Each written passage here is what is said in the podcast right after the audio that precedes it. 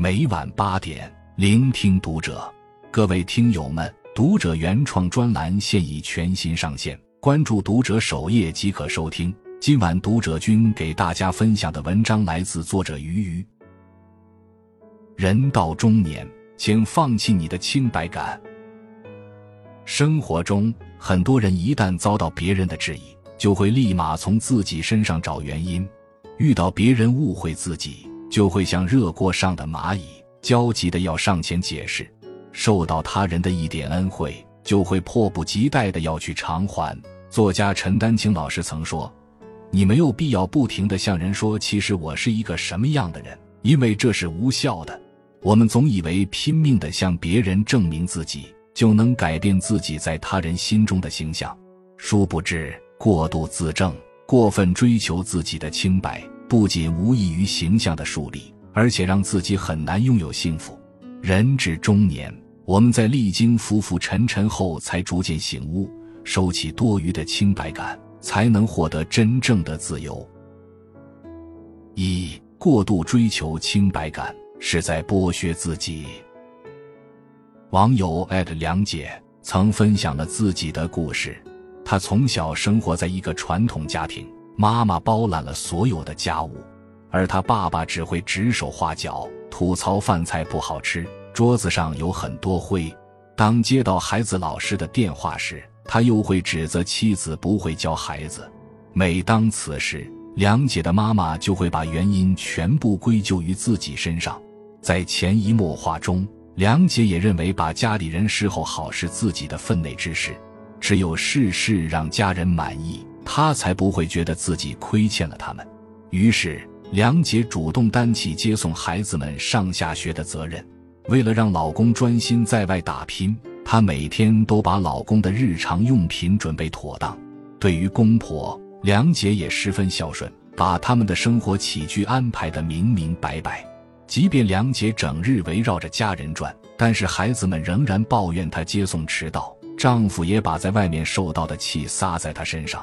公婆丝毫不体谅儿媳忙前忙后的辛苦，还趾高气扬的指使她干这干那。梁姐无止境的付出，并没有得到家人的理解和回报，她只能把所有的辛酸和委屈都往自己肚子里咽。她想不明白，明明自己已经把所有的时间都分给了家里人，为什么最终的结果会是这样？咨询师陈海贤曾说：“不是所有的责任都是你的。”你也可以把责任归于别人。当我们选择把精力全部投入到他人身上时，就意味着自我的退让和妥协。毫无底线的迁就，并不会换来尊重，反而会让对方蹬鼻子上脸。到头来才发现自己掏心掏肺的付出，只是一场徒劳的自我感动。每个人的承受能力都是有限的，这种剥削自己的行为。只会使自己身上背负的担子越来越重。学会放弃过度的清白感，为自己而活，才是一个成年人最清醒的活法。二，保持麻烦欲，才能建立长久的关系。武志红曾说：“很多人怕麻烦别人，但是不麻烦彼此，关系也就无从建立。人与人之间的关系，无需时刻划清界限。”有来有往，才能建立长久的关系。畅销书《小狗钱钱》中有一个情节让我印象深刻：吉亚的父母好不容易存了一笔钱，咬咬牙买了房子后，所剩不多的资金仅够日常支出，很是拮据。有一天，他们碰到了一只流浪的小狗，并决定收留它。他们看到小狗吊牌上的名字，才知道小狗的主人是金先生。他是镇上出了名的理财高手，因为金先生不久前出了车祸，所以无法照顾他。吉亚向爸爸提了一个建议：“爸爸，你可以尝试和金先生谈谈你的财务状况呀。”父亲犹豫地说：“他应该不会帮我们这些来自贫困底层家庭的人理财吧？”母亲也附和道：“咱们不应该给别人添麻烦。”后来，在吉亚的不断央求下，父母答应去金先生那碰碰运气，请求他能给出一些理财方面的建议。没想到金先生很乐意帮助吉亚一家，因为他看到吉亚一家人即使生活拮据，也收养了自己的小狗。吉亚一家在金先生的帮助下，家里的财务状况逐渐得到好转。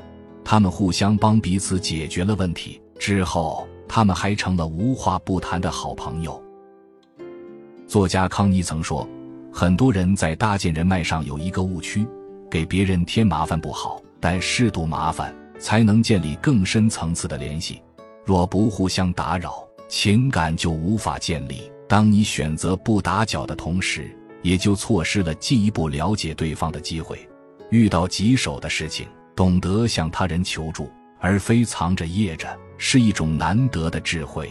这个世上所有健康的关系。”都保持着麻烦欲，只有和对方维持千丝万缕的联系，才能建立好自己的人脉账户。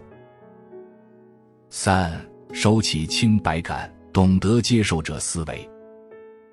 卡耐基在《人性的弱点》中说：“如果想要交情变得长久，那么你得让别人为你做一点小事，这会让别人有存在感和重要感。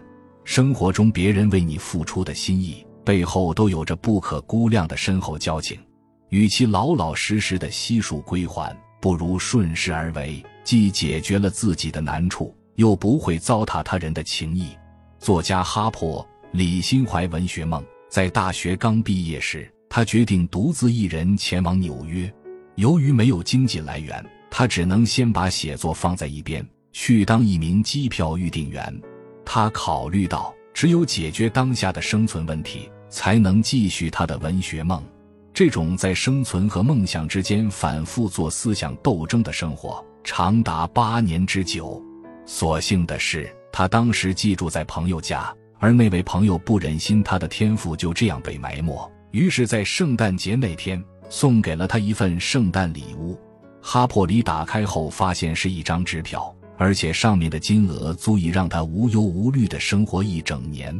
一向无功不受禄的他，很快便拒绝了这份礼物。他认为自己在很多方面已经麻烦到朋友了，不愿意再接受他的帮助。但朋友不厌其烦地劝说他：“你就收下我这份小小的心意吧，给个机会让我支持一下你的梦想。”在朋友的再三劝说下，哈珀里终于决定接受这笔馈赠。于是他辞掉了工作，搬回了家乡的小镇。之后，哈珀里一门心思地扑在写作上，终于写出了小说《杀死一只只更鸟》。此书一经上市，便受到了无数读者的追捧。如果当初哈珀里没有接受朋友的帮助，他可能一辈子就只是个籍籍无名的追梦人。主持人鲁豫曾说：“接纳别人的善意也是一种美德，难熬时别人的亲切关怀。”受挫时，他人的及时鼓励背后所掩藏的，其实都是惦记与在乎。往后，请不要轻易拒绝一个人对你的好意。当你懂得敞开心扉，拥抱他人的一番心意时，生活才会朝着更好的方向发展。很喜欢网上的一句话：“人生大部分烦恼，就来自总想向外人证明自己。不是所有的人。”都值得我们推心置腹，不是所有的事情都需要费心解释。我们总是渴望被他人认同，力求事事完美，从而获得对自身价值的肯定。但越长大越明白，只有把心思放在自己身上，才能更好的感受来自生活的美好。我们需要戒掉好人瘾的枷锁，舍掉清白感的包袱，置顶自身的感受。